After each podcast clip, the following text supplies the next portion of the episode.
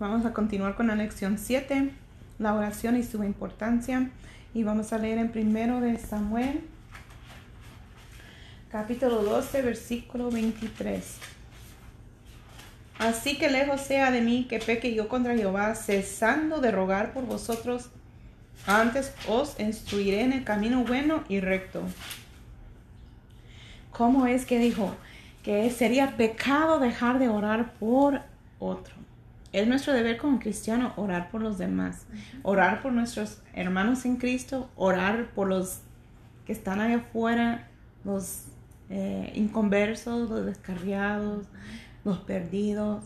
Es nuestro deber. Y sería muy como hasta arrogante de nosotros, de nuestra parte, si no lo hiciéramos. Porque si no estamos orando por los demás, estamos orando por nada más nosotros mismos. Y eso es como un egoísmo nomás al enfoque en yo y yo con Dios y yo y yo. No, también hay mucha necesidad. Queremos que um, las almas sean salvas y alcanzadas. Incluso Jesús dijo, ir y predicar el Evangelio a toda criatura, porque queremos que las almas sean salvas. ¿Qué dijo Samuel 5? ¿qué? Um, eran primero de Samuel 12, 23. Oh, 12, 23. Ujú. ¿Cómo debe ser hecha la oración? Dice que la oración debe ser dirigida a Dios en el nombre de Jesucristo. Juan 14, 13, 14.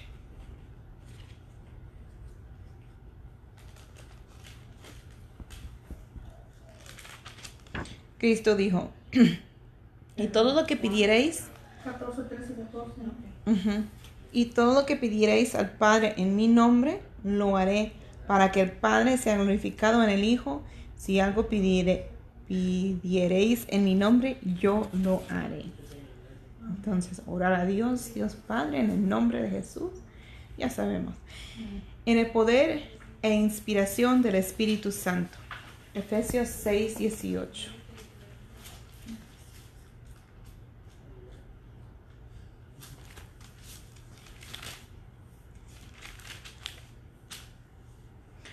Mm, mm, voy a leer desde el 17 al 20.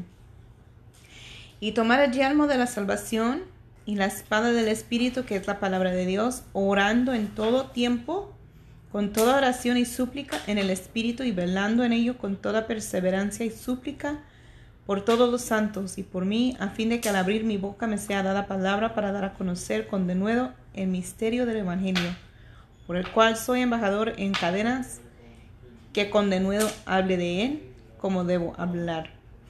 Y cuando está aquí hablando, esta, esta porción, Efesios 6, habla en el 12, dice, no tenemos lucha contra sangre y carne, sino contra principados, contra potestades, contra los gobernadores de las tinieblas de este siglo, contra huestes espirituales de maldad en las regiones celestes. Está diciendo aquí la palabra de Dios que nosotros no estamos guerreando en contra de ningún ser humano. Son luchas espirituales en contra de todos estos mencionados. Y la forma de guerrear en contra de ellos es tener toda la armadura puesta y ahí lo nombra todo. Y esto es parte de, parte de la armadura de, del soldado de Cristo, cómo combatir estos mal- malignos del enemigo. Um, y dice como otra vez, orando en todo tiempo. O sea, ya, ya van dos veces que, ¿verdad? En esta misma lección dice la palabra de Dios en dos lugares diferentes eso. Con toda oración y súplica en el Espíritu. Amén. Eh, cuando uno ora de una forma que digamos religiosamente, no está orando en el Espíritu. Gloria a Dios, aleluya, aleluya, gloria al Señor, gloria a Dios. ¿Qué es eso? Eh, ¿Dónde está el Espíritu? ¿Dónde es que, verdad? No, eso ya es vanas repeticiones. Sí, lo es, porque lo está diciendo como automáticamente. Es cuando eh, la frase en inglés es autopilot, el piloto auto, como que uno a veces va manejando y automáticamente siente, automáticamente va al trabajo como si fuera trabajo y ay, ¿a dónde voy? Yo me iba yo a la tienda y yo automáticamente voy porque lo hace sin pensar. Entonces cuando uno empieza una oración así no es un, en espíritu, es orar sin pensarlo, no es de corazón, no es en espíritu y en verdad. Incluso cuando uno está cantando y está con la mente en otra cosa, en las nubes o eh, cualquier otra cosa, no está enfocando realmente, ¿verdad? La letra, qué significa, qué es lo que está cantando para adorar y exaltar a Dios. Eso no es en espíritu, en verdad. Es como que esté hablando con persona, esté testeando, también esté en el teléfono teclado, como a veces voy con mi mamá, estoy hablando, estoy pobre mi mamá y queda hablando Exactamente. otra persona. Exactamente. Y así, así hace uno con Dios a veces. Bueno, yo Sí. a veces no hay ni qué decir y a veces mejor no oro porque pues, por- no se puede engañar a Dios. No, no se puede. Si no sabe uno ni qué, qué es lo que quiere decir. Ujú. ¿verdad? Sí, pero eh, es, es mejor que sea de espíritu, ¿verdad? No que, que sea eh, eh, vanas repeticiones o, o con la mente en otra cosa y nomás palabras saliendo y saliendo y, sin que uno se dé cuenta qué es lo que está hablando, ¿verdad? Eh, dice, mm, y velando en ello con toda perseverancia. Ok, bien, vamos a... Romanos 8:26.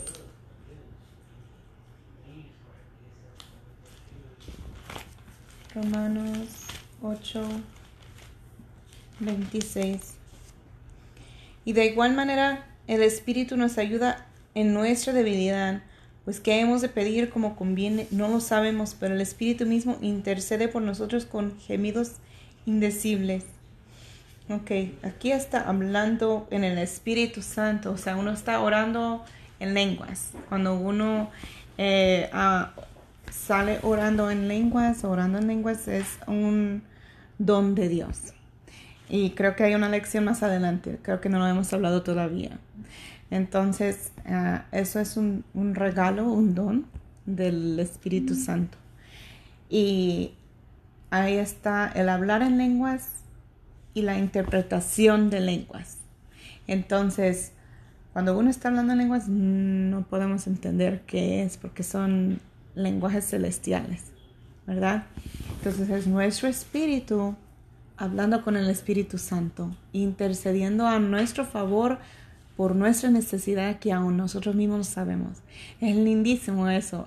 Eh, Lo que leímos ahí, eso es lo que quiere decir. Este, se bautiza uno y, y, este, eso este, a veces le da, Dios le puede dar eso, Sí, pero no no cualquiera, digamos.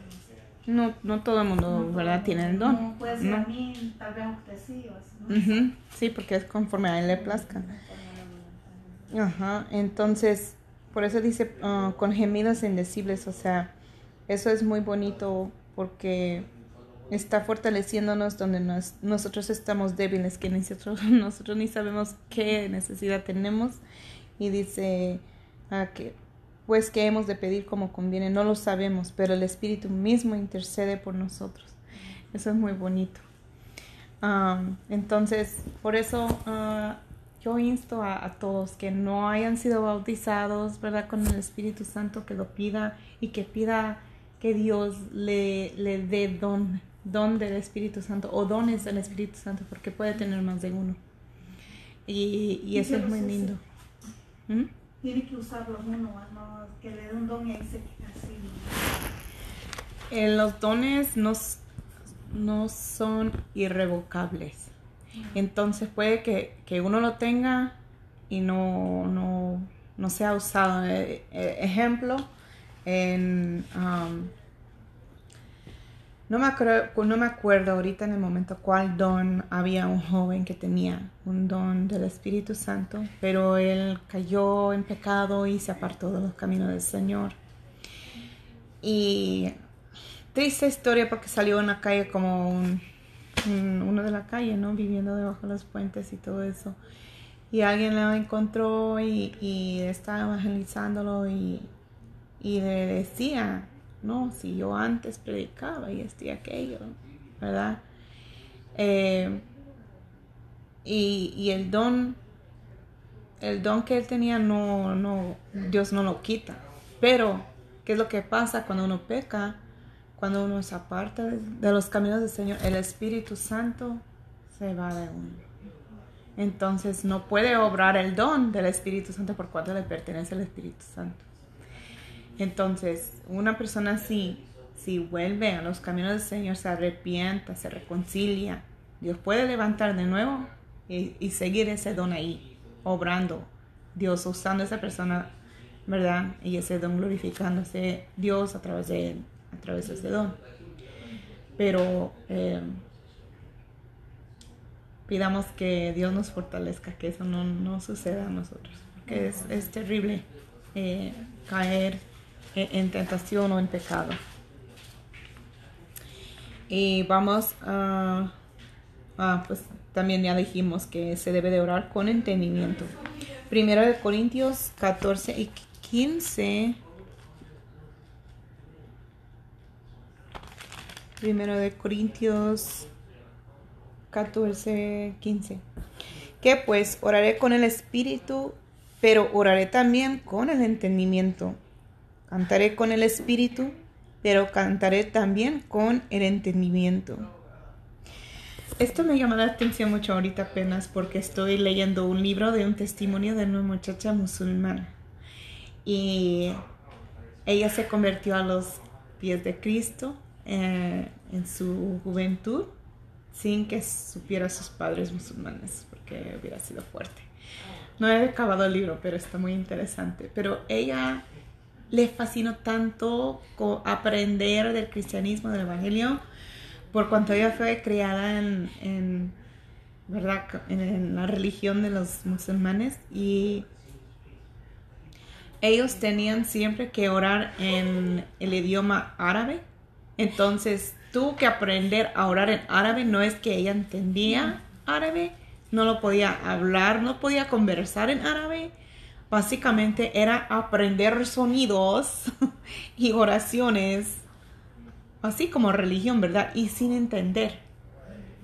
Incluso cuando yo era niña, jovencita, iba yo a la iglesia católica, ya saben, ya les he dicho muchas veces, pero los sacerdotes eh, luego decían refranes o repeticiones, yo no, yo no sé qué es lo que decían, porque estaban hablando en latín.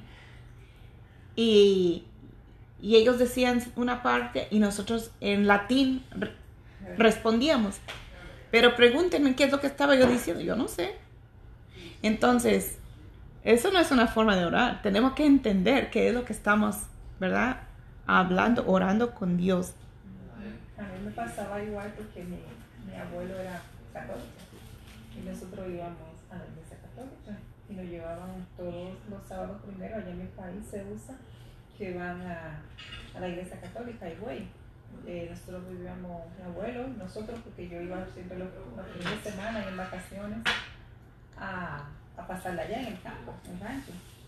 Y todos los sábados primero del mes, él tenía esa costumbre. Y ahora que usted dice así mismo, nosotros íbamos y nos sentábamos y nunca entendía nada de lo que decía.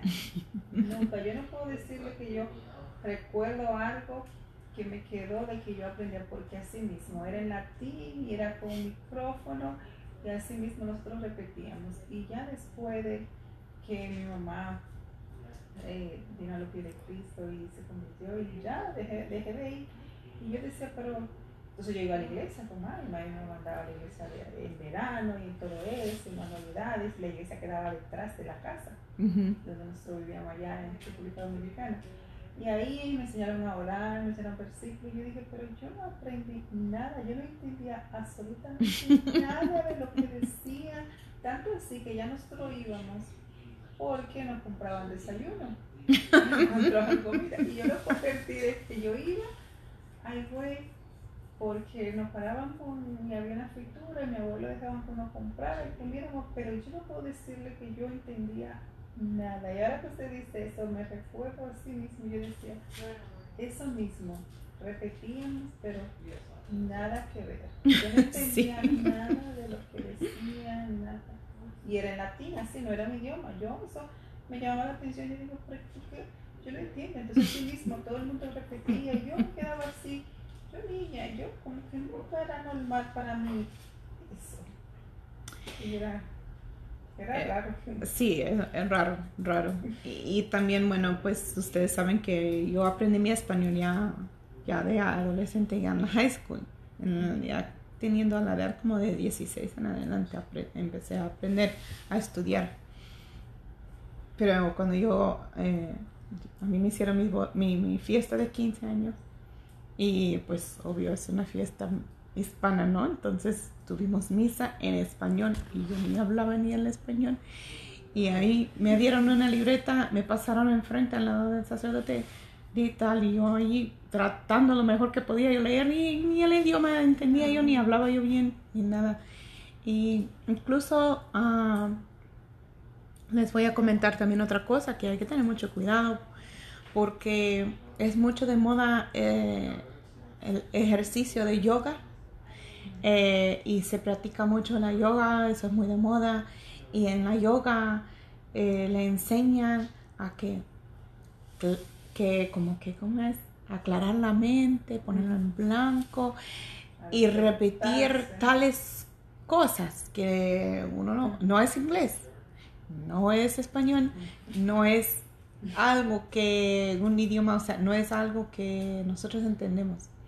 Y yo, yo este, alguien me regaló un libro años atrás y ahí explicó que en ese, en específicamente en el yoga y quizás en otras cosas también, cuando empieza a decir repite tal y tal y uno ni sabe qué es lo que está diciendo, son nombres de demonios que a una persona está invocando sin saber, porque es sin entendimiento, sin conocer, sin conocimiento, qué es lo que están haciendo. Entonces yo, desde que yo leí eso en ese libro, mis niñas estaban muy chiquitas, yo les decía, si no entienden o no conocen, No mm, ¿qué quiere decir la palabra? No lo digan. Yo le digo No, así. sí. ¿Por qué? Porque eh, incluso uno puede estar invocando a demonios. Señor, reprenda al diablo. Amén. Entonces, este, incluso el pastor Eugenio Macías, que era, era satanista y ahora es pastor, él, él asistía a misa negra, él veía cara a cara a los demonios y el mismo diablo. Señor lo reprenda. Y él ha, ha sacado muchos estudios bíblicos, ha sacado cosas ocultas a la luz. Y, y él incluso en la música mundana, ah, especialmente en un estudio bíblico que yo vi de él, habla de Celia Cruz. Celia Cruz habla con unas palabras ahí que cantan ahí en sus cosas y él lo pone para el estudio bíblico, ¿verdad? Lo pone en una parte, dice, pone pausa. Esa palabra que ella dijo es nombre de un demonio. Entonces, aún en la música secular, o sea, eh, hay que tener muchísimo cuidado. So, no tan solo con, como, como orar, sino lo que hablamos también. No hablemos cosas que no sabemos. Amén. Bueno, entonces ah, quedamos en primera de Corintios. Ok.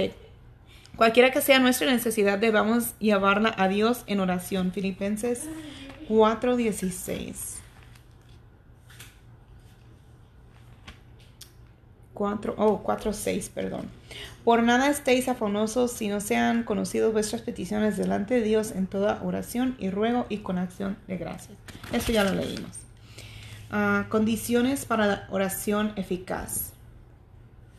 Debe ser hecha en contrición, de todo corazón, en fe, en rectitud, en obediencia. Y eso no es un, como dicen en inglés, multiple choice. No es de que uno elige uno, puede hacer la oración con uno o dos y lo demás no. Tiene que ser todo conjunto. Ah, con un, un corazón contrito y humillado, ¿verdad? De todo corazón. En fe, en rectitud, eh, en obediencia. Nosotros no podemos andar una vida eh, de rebelde y, y querer esperar que Dios nos atienda la oración. No. Eh, lo demás ya hemos hablado. En rectitud también quiere decir que uno anda bien con el Señor, no que anda en el pecado, no que anda, ¿verdad?, pleitando con nadie ni nada. Ah, vamos al segundo de Crónicas 7:14.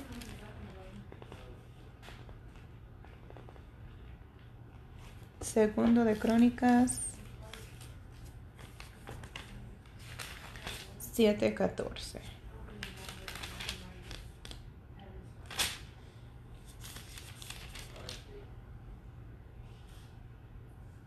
No voy a leer desde el 13. Si yo cerrara los cielos para que no haya lluvia, y si mandara a la langosta que consuma la tierra, o si enviara pestilencia a mi pueblo, si se humillare mi pueblo, sobre el cual mi nombre es invocado, y oraren y buscaren mi rostro, y se convirtieren de sus malos caminos, entonces yo oiré desde los cielos y perdonaré sus pecados y sanaré su tierra.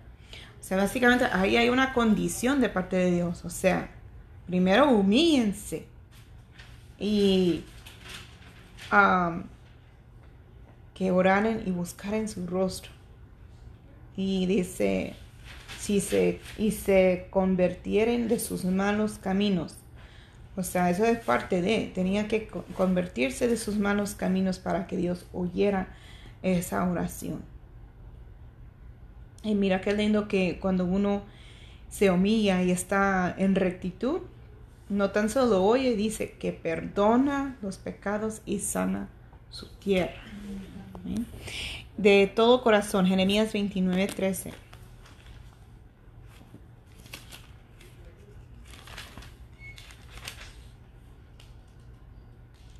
Ah, lo voy a leer desde 12. Entonces me invocaréis y vendréis y oraréis a mí y yo os oiré y me buscaréis y me hallaréis porque me buscaréis de todo vuestro corazón. Amén. Entonces una oración hueca y vacía, con vanas repeticiones, no va a sentir la presencia de Dios así. Cuando uno está, gloria a Dios, gloria a Dios, aleluya, aleluya, no siente nada hasta quizás cansancio de, repetir lo mismo, nada más. Pero cuando uno de verdad está de todo corazón orando al Señor es cuando Dios mueve. Vamos a Marcos 11, 24.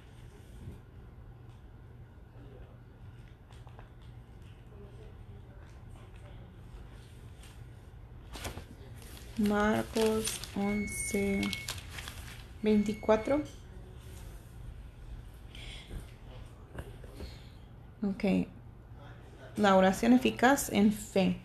Cristo dijo, por tanto os digo que todo lo que pidiereis orando, creer que lo recibiréis y os vendrá. Amén. Santiago 5:15.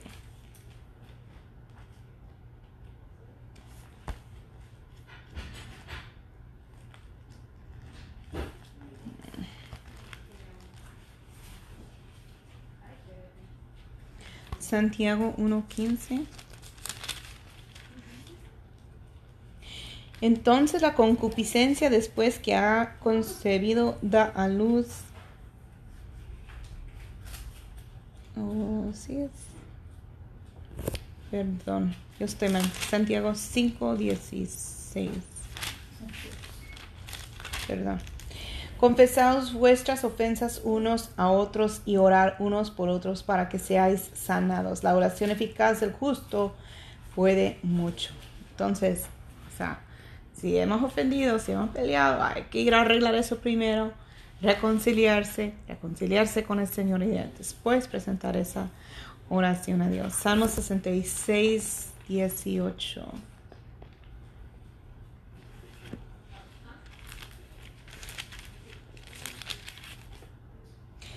Si en mi corazón hubiese yo mirado a la iniquidad, el Señor no me habría escuchado. Okay. Mm, entonces, guardar iniquidad, guardar pecado en nuestro corazón, Dios no puede escuchar una oración así. Entonces, sí, no, no pasa del techo. Gloria a Dios. Uh, primero de Juan 3, 22.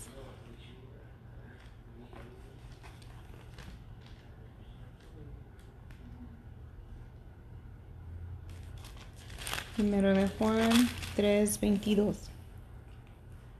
el 21 y el 22. Amados, si nuestro corazón no nos reprende, confianza tenemos en Dios y cualquier cosa que pidiéramos la, la recibiremos de Él porque guardamos sus mandamientos y hacemos las cosas que son agradables delante de Él. Amén. Entonces, en obediencia es que nosotros obtenamos, obtenemos esas oraciones contestadas y es una oración eficaz. Dice, el cristiano que ora sirve mejor al Señor y es una influencia eficaz y bienhechora en la iglesia. Hay que echar mano de la máxima de los recursos espirituales que Dios ha puesto a nuestra disposición. Orar sin cesar es la exhortación que nos hace San Pablo, pues la oración más que un acto aislado debe ser un estado permanente en el cristiano. Ok. Um, no lo hemos no lo comentaron aquí, pero uh, hay, sí hay formas diferentes de orar. La hermana preguntó si uno puede orar en la mente. Claro que sí. No lo tengo en la mano, pero hay un versículo en el cual dice que sobre su cama ora. Entonces, eh, muchas veces ya está uno ya casi durmiendo, ahí en silencio, pero Dios escucha. Incluso también cuando Ana pidió hijo, el que estaba en la iglesia o en el templo, la vio con los labios moviéndose nada más y no oía nada. Y él decía, estás borracha, básicamente. Dice, no, mi Señor, yo estoy pidiendo a mi Dios por un hijo. Entonces ella estaba orando en silencio. Movía los labios, pero no se salía nada. Entonces ella estaba orando en la mente. Entonces, hay una oración, gracias Padre Santo, porque tú eres bueno, tú eres mi Dios todopoderoso, etcétera, etcétera. Una oración. Hay una intercesión cuando nosotros estamos orando con más fervor por la necesidad de alguien más. Es como llamada 911.